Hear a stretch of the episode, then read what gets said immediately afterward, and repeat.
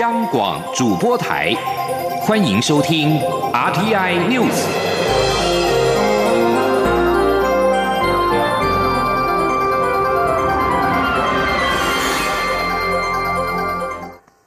各位好，我是主播王玉伟，欢迎收听这节央广主播台提供给您的 RTI News 新闻。首先带您关注。全球气候与能源市长联盟日前在官网上将我国六都国籍标示为中国。六都市长发表联合声明抗议谴责。外交部长吴钊燮今天上午在立法院外交委员会受访时表示，努力交涉之后已经恢复原有的会籍名称。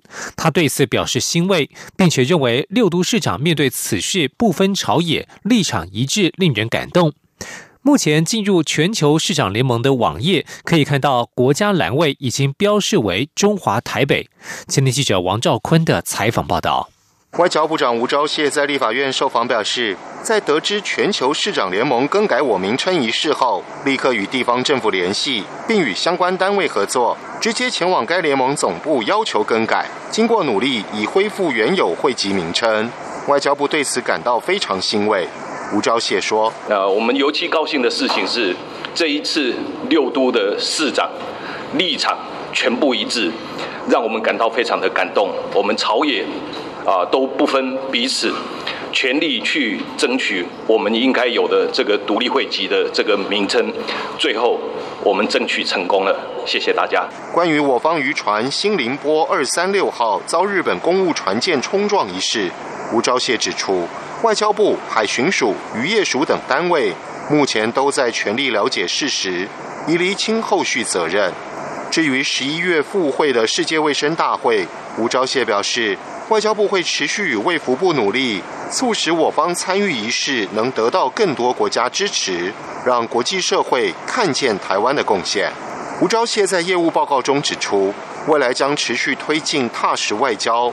重点工作包括巩固邦交、深化与理念相近国家等非邦交国关系、扩大国际参与并积极做出贡献、深化推进新南向政策、争取加入区域经济整合机制及强化区域合作，让国际听见台湾的声音，善尽国际责任，精进为民服务便民措施。吴钊燮强调，中国对台湾的打压从未停止。外交部会与美国等重要友我国家共同合作，协助友邦，但绝对不会和中国进行无谓的金钱外交进驻。中央广播电台记者王兆坤台北采访报道。而现在，全球气候与能源市长联盟已经将我国六都的国籍改正。对此，行政院长苏贞昌今天表示，从这件事情印证，国人同胞对外真的要朝野团结一致，同时立场要坚定有力，台湾不可轻侮。这种国际对台湾不礼貌、不正当的作为，这次因为朝野市长大家一起努力，让名称很快的更正过来。希望大家以后可以更团结，就会更有力。而在台日关系方面，宜兰苏澳级渔船“新凌波二三六号”昨天在钓鱼台海域遭日本公务船冲撞。对此，行政院长苏贞昌今天上午出席师铎奖表扬大会前表示，行政院已经交代渔业署、海巡署详细了解具体状况，后续将要求日本说明情况。苏贞昌说：“我们一再的表示，我国的渔船在合法的作业。”不容不正当的对待啊！我们了解情况后，也会要求日本要说明到底现场状况是怎么样，不得对我国的渔民有任何不当的行为。而苏澳级渔船“新林波二三六号”船长陈吉雄今天表示，二十七号在海上作业时没有进入钓鱼台十二海里之内，但之后因为海流很强，渔具被冲入了钓鱼台十二海里内。当时只是将船开入捡拾渔具，日本公务船就在没有示警的情况之下，从渔船右方紧贴急驶之后，以甩尾方式撞击渔船的右前方，导致部分船体受损。苏澳区渔会理事长蔡元龙认为，日方的作为没有兼顾情理，罔顾台湾渔民生命与财产安全，希望政府硬起来捍卫渔民的权益。而日方若没有合理的回应，不排除前往钓鱼台海域抗议。我苏澳籍渔船“新宁波二三六号”人船平安，今天凌晨已经由海巡署借护返抵南方澳渔港。海巡署第一巡防区主任洪博生表示，后续将协助渔民与日本协商。前天记者王维婷的采访报道。苏澳级渔船“新林坡二三六号”二十七号在钓鱼台海域遭日本海上保安厅公务船 PS 三十二擦撞，造成右舷裂损。海巡署二十七号下午两点半获报后，立即派遣台日海域的基隆舰及基隆队艇驰援，并成立应变中心应处。海巡舰艇二十七号傍晚五点半抵达事发海域后，曾尝试以无线电与日方联系，但日方均无回应，并随即离开现场。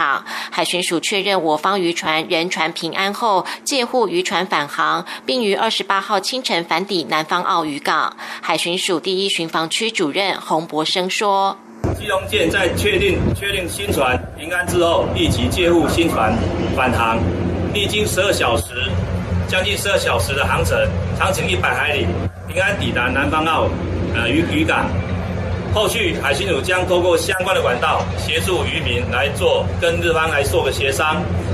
新林坡二三六号船上共有包含船长在内两名台籍、三名菲律宾籍和两名印尼籍，共七名船员。渔船虽受损，但没有进水，人员也平安。海巡署表示，后续将协助渔民向日本协商。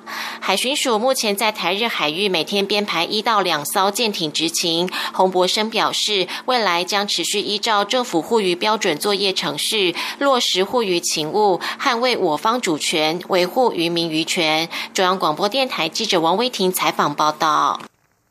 继续关注的是食安议题。政府开放含莱克多巴胺的美国猪肉进口，不止引发部分民众反弹，小摊贩与小吃店业者也担心无力查证进货产地的真实性，恐怕面临挨罚。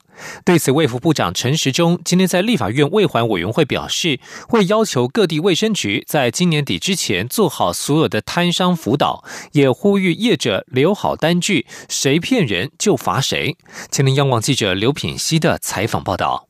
卫福部长陈时中二十八号上午出席立法院卫环委员会，报告业务概况并备询。民进党立委洪生汉执行时指出，美猪开放涉及国际外交、科技供应链，但这离一般民众太远，民众只担忧食安问题，而且市场摊贩与小吃店普遍反映不清楚政府目前的管理规范。对此，陈时中表示。卫福部持续跟各地卫生局开会沟通，让卫生局了解产地标示的规定与稽查执行方式。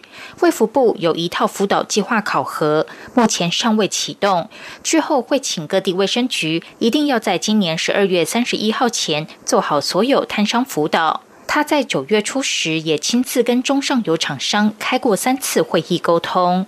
黄生汉也指出，很多小摊贩向他反映，如果上游厂商将美猪谎称是台湾猪，他们进货时也很难查证。但他们身为第一线，最容易被开罚。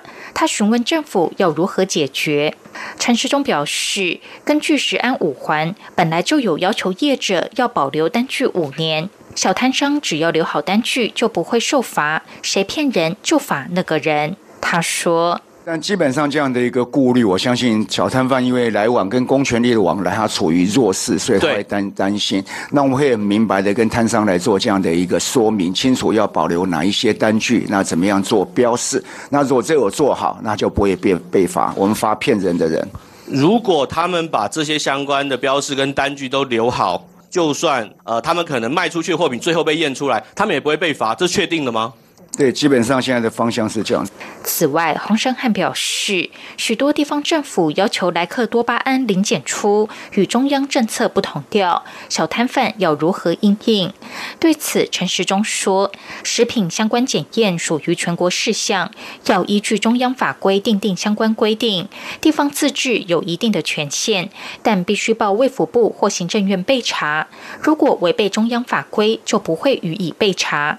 他并再次向地方喊话，强调食安检验是中央事项，不需要让人民产生困扰。央广记者刘聘熙在台北的采访报道。继续关注国际焦点。距离十一月三号总统大选仅剩下五周的时间，美国民主党总统候选人拜登民调持续领先，但是他二十九号将面对竞选以来最空前的挑战，他将在辩论场合与共和党候选人现任总统川普交手，这是两人首次正面对决，预料将吸引数百万美国选民观看。不过，由于美国正处于极端两极化的政治气氛，加上尚未决定投票对象的选民不多，分析家对于辩论会能产生多少实质影响存疑。在二零一六年，希拉蕊被认为赢得三场辩论会，但在白宫之战最终仍败给川普。专家表示，观众可能会比较关注拜登的表现。拜登因为疫情几乎未参加任何造势活动，选民将有机会检视他的表现是否足以担当大任。而辩论会尚未登场，言辞交锋已不断。川普近来一再诋毁七十七岁拜登的精神状态，他二十七号再度攻击对手拜登的头脑清醒程度，还要求在两人首场辩论会前后，拜登应该接受药物检测。而拜登则是指控川普急于提名新的保守派大法官，目的是消灭欧际鉴宝。大法官的立场对于美国永枪权、堕胎以及鉴宝等对立问题有影响力。美国川普政府要求苹果公司和 Alphabet 旗下 Google 二十七号晚间十一点五十九分起禁止提供中国热门短影音应用程式 TikTok 的下载，不过禁令遭到联邦法官给挡下。根据路透社报道，华盛顿联邦地区法官尼克尔斯二十七号批准 TikTok 母公司字节跳动的请求，允许 TikTok 继续留在美国应用程式商店之中。至于美国商务部预计十一月十二号上路的额外限制措施，法官现阶段拒绝挡下。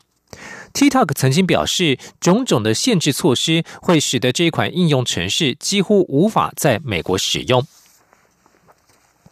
在其他国际情势方面，高加索国家亚塞拜然军方二十七号跟争议地区。纳戈诺卡拉巴克的亚美尼亚族分离主义势力爆发了激战，官员指出，相关死亡人数已经增加到二十三人。联合国秘书长古特瑞斯已经呼吁各方立即停火。亚美尼亚族分离主义势力部队炮击亚塞拜人村庄加沙提，导致当地有一家五口全数丧命。二十七号爆发激战的纳戈诺卡拉巴克地区位于亚塞拜然境内，那里的亚美尼亚族分离主义当局提到，他们有十六名军人、两位平民丧命，并且有一百多人受伤。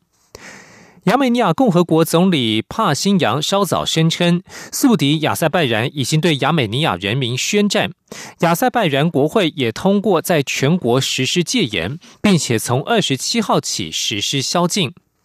联合国秘书长古特瑞斯的发言人二十七号透过声明指出，秘书长强烈呼吁双方立即停火，缓和紧张局势，并且立刻展开有意义的谈判。而美国、俄国也都呼吁双方结束敌对行动。白俄罗斯八月九号将举行。在八月九号时举行了大选，总统卢卡申科宣称囊括八成的选票连任，质疑卢卡申科舞弊胜选的反对派人士已经连续数个周末发起大型示威，要他下台。九月二十七号，全国各地又有数万名示威者上街抗议。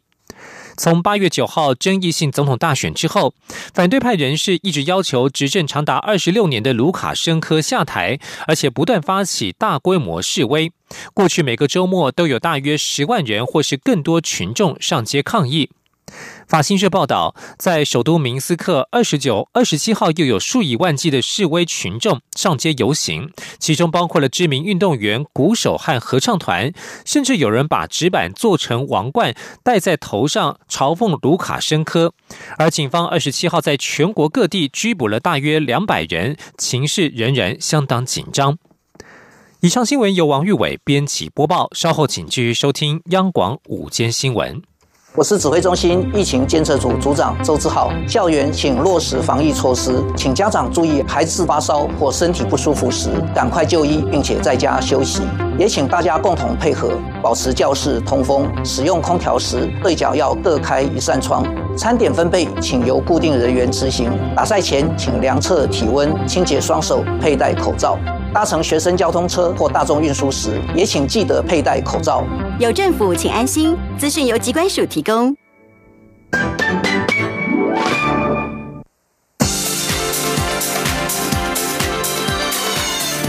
是中央广播电台台湾之音，欢迎继续收听新闻。听众朋友您好，我是张顺祥，欢迎您继续收听新闻。蔡英文总统今天颁发三张就业金卡给国外的优秀人才，这也使得国发会推出的就业金卡持卡数突破一千张。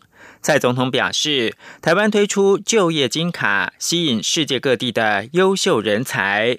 在全球供应链重组的阶段，有这么多优秀人才来到台湾，台湾的产业将会更加的国际化和充满全球视野。请听央广记者王威婷的采访报道。台湾二零一八年起推出就业金卡制度，协助世界优秀人才来台湾就业、投资和生活。就业金卡实施后，颇受国际人才青睐，核发速度也持续增长。蔡英文总统二十八号在总统府颁发三张就业金卡，分别是第九百九十八张金卡给来自于美国协助台湾新创公司走向国际的陈希梦，第九百九十九张金卡给来自土耳其拥有。十项专利的先进科技发明家白哲利，以及第一千张金卡给来自美国的牟瑞德。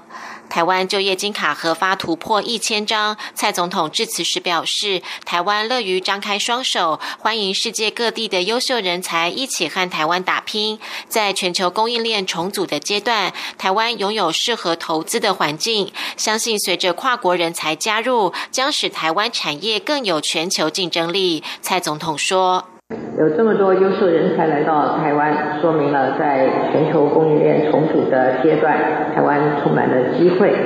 台湾重视民主和自由，有丰富多元的文化，也有适合投资的安全环境。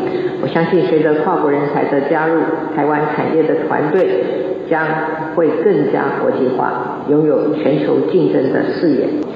蔡总统请国发会再接再厉，持续宣传就业金卡与各项咨询服务，让外国专业人才能够充分得到协助。蔡总统也向就业金卡持卡人表示，在冲刺事业之余，也要多享受台湾的生活，多到台湾各地走走看看，把台湾的美好和所见所闻与国际分享。如果有关于外国招商的各项建议，也请就业金卡持卡人尽量告诉政府部门，希望大家一起努力，让台湾更好。中央广播电台记者王威婷采访报道。一连串立法院的新闻，关于科技侦查究竟应该立专法还是修正现行的法律？司法院秘书长林辉煌今天在立法院的司法法制委员会答询的时候表示。若立专法能够有较清楚的规范，也无不可。但他认为最重要的是如何在条文当中含刮法官的保留原则，依照隐私期待高低做层级化的分类，以保障基本人权不受到不当或者是不法的侦查所侵害。欧阳梦平报道。为了合法使用科技侦查手段，以因应日新月异的犯罪手法，法务部提出科技侦查法草案，但引发侵犯隐私的疑虑。民间私改团体质疑是否有必要制定专法？为何不修正《通讯保障及监察法》或《刑事诉讼法》？司法院秘书长林辉煌二十八号到立法院司法法制委员会说明立法计划，并备询朝野多位立委问司法院的立场。林辉煌在答询时也认为应该立专法处理，但之后又表示立专法只是选项之一。如果立专法能有比较清楚的规范，也无不可。他认为最重要的不是要立专法或是修通保法，而是如何在条文中含刮法官保留原则，也就是相关侦查手段的发动需保留由法官审理同意后，检察或司法警察机关才能执行。他说。呃，我们希望啊。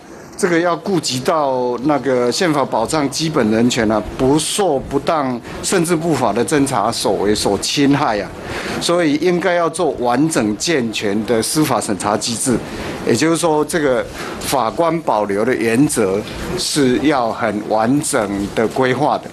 依据法务部目前提出的草案，检察官如果认为有必要，可以透过定位系统或追踪设备进行调查，超过两个月才需要申请法院许可。林辉煌坦言，司法院对这部分有不同意见，可以再检讨。他认为可以做层级化分类，对于隐私期待比较低的部分做事后的审查，但对于隐私期待较高的部分，就应该事先交由法官审查。司法院会持续对法务部提。提出不同意见。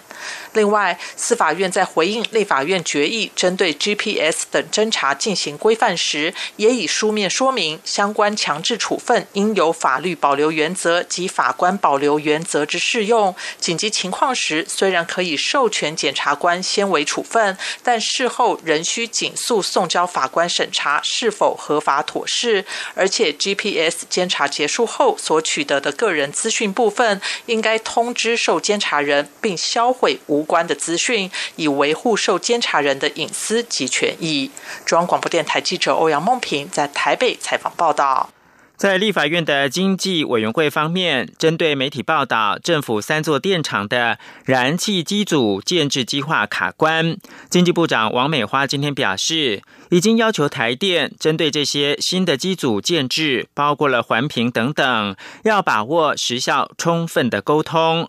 而且今年的备用容量率可以在百分之十五以上，备转容量率也在百分之十以上，供电无虞。而且明年也应该可以维持这样的水准。记者谢嘉欣报道。媒体报道称，经济部六大电力开发计划，包括新达、协和、台中电厂的燃气机组建制，因环评、地方政府因素而有延宕，恐影响供电，并有学者建议应尽速将核三厂延役。经济部长王美花二十八号到立法院经济委员会做业务报告，当被问到此事时，他回应：对电力长期供应都有滚动式检讨，目前也按照计划执行，会紧盯行程，因此核三厂没有演绎的计划。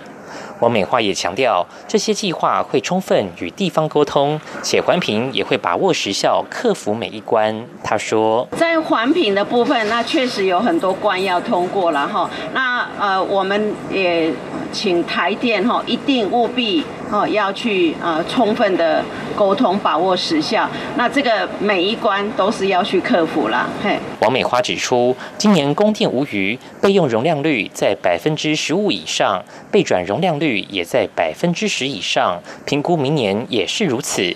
至于立委关切太阳光电建制，今年恐难达到原先设定的六点五 GW 目标。王美花则说，每周都有追踪进度，有很多案子都还在进行当中，且动工量其实超出今年目标，但是因工程进度延宕，例如台电暗场就发生火灾而影响进度，所以今年实际的建制量会较六点五 gigawatts 目标少一点。不过到了明年一二月就会超出很多。中央广播电台记者谢嘉欣采访报道。在交通委员会方面，中秋跟国庆连假即将到来，为了避免民众出游遇上了国道车潮塞车，交通部长林佳龙今天表示，高工局提出的国道优化跟加强公共运输等措施，交通部也做好了最坏的打算，最好的努力，恳求国人多多利用即时路况资讯，采取分流的措施，一起改善廉价可能面临的交通拥塞。记者刘玉秋的报道。中秋及国庆连假即将到来，多数民众计划返乡或出游，势必让交通成为一大考验。立法院交通委员会二十八号邀请交通部长林佳龙报告中秋节及双十节连续假期交通疏运措施。林佳龙会前受访时表示，交通部已预估中秋连假的国道车流量非常高，高工局为此提出国道优化措施，包括加强匝道移控，甚至封闭延长高承载的时间，特别在国道五号。部分也规划大客车专用道，鼓励分流，也特别加强公共运输部分，提供公路客运票价优惠措施，也联手地方租车业者推出在地有缴优惠。他提醒民众要及早预约。林佳龙也强烈呼吁国人多多善用交通部所提供的“一九六八 ”App 与幸福公路 App，还有国道路况播报员定时提供路况，大家一起避开廉价塞车潮。史上最塞的我们做最坏的打算啊，做最好的努力啊。那只要啊，我们国人能够多多利用我们提供的啊交通路况的资讯，那采取分流的措施啊，我们也期待啊呃也要呃恳求哈国人来协助我们交通部啊所属单位啊一起来啊这个改善。啊，中秋连假可能面对到的啊交通啊涌塞。而国民党立委洪孟凯执行时则询问林佳龙是否有信心能避免端午连假狂塞三十二小时的噩梦重演，缩短塞车时间。林佳龙说，他有信心，也会全力以赴，并戒慎恐惧。中广电台记者刘秋采访报道。媒体报道，台湾高铁公司的董事长等官派的董事长，除了薪酬之外，从办公室走到会议室出席会议，就能够领取新台币八千元的车马费，遭到立委质疑有违社会的观感。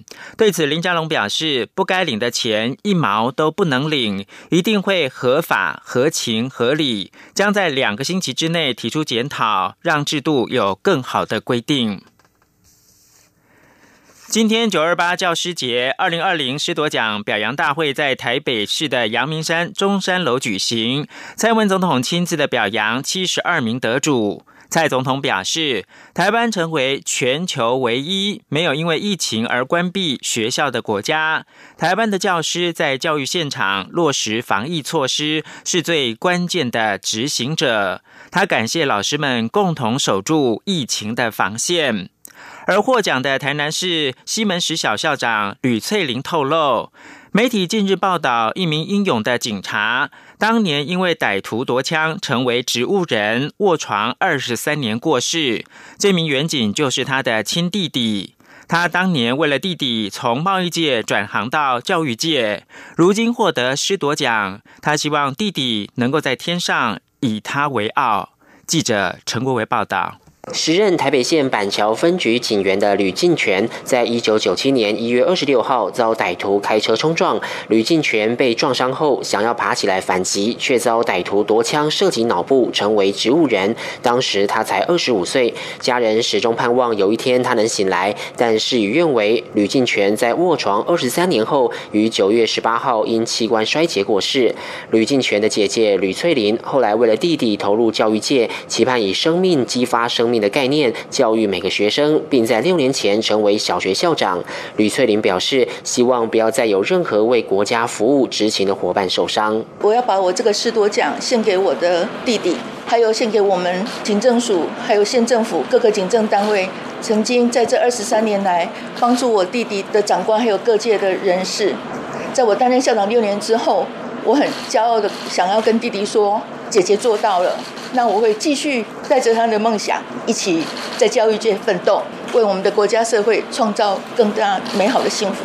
今年师铎奖共有七十二名得主。担任中央流行疫情指挥中心专家咨询小组召集人的台湾大学副校长张尚淳，也在今年获得教育界的最高荣誉。他说：“得天下因才而教之，确实是一种幸福。台大医学院及医学系每年都是招收到全国最优秀的高中毕业生，因此他经常提醒老师们，要让最优秀的入学生在四到七年的教育后，能人成为全国最优秀的毕业生。希望培育。”很多的良医，那可以为国家多做一点奉献。那在过去，我们就是秉持着希望我们的最好的同学都可以宁为良医，不为名医。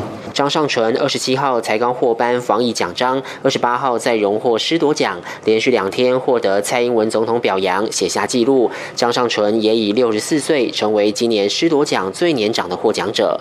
中央广播电台记者陈国伟台北采访报道。二零一九冠状病毒疾病 （COVID-19） 从中国爆发，并且蔓延全球，迄今不到一年。法新社同整官方的数据显示，到现在已经超过百万人丧命。世界卫生组织 （WHO） 警告，若不采取更多的集体行动，病故的人数恐怕会倍增。这场疫情摧毁了全球经济，引发地缘政治的紧张，颠覆人们生活。从印度的贫民窟、巴西丛林到美国最大城市纽约，无一不受到影响。各地政府采取严苛的管制措施，使得四月间全球有超过半数人口及四十多亿人处在某种程度的封锁状态。以上新闻由张顺祥编辑播报。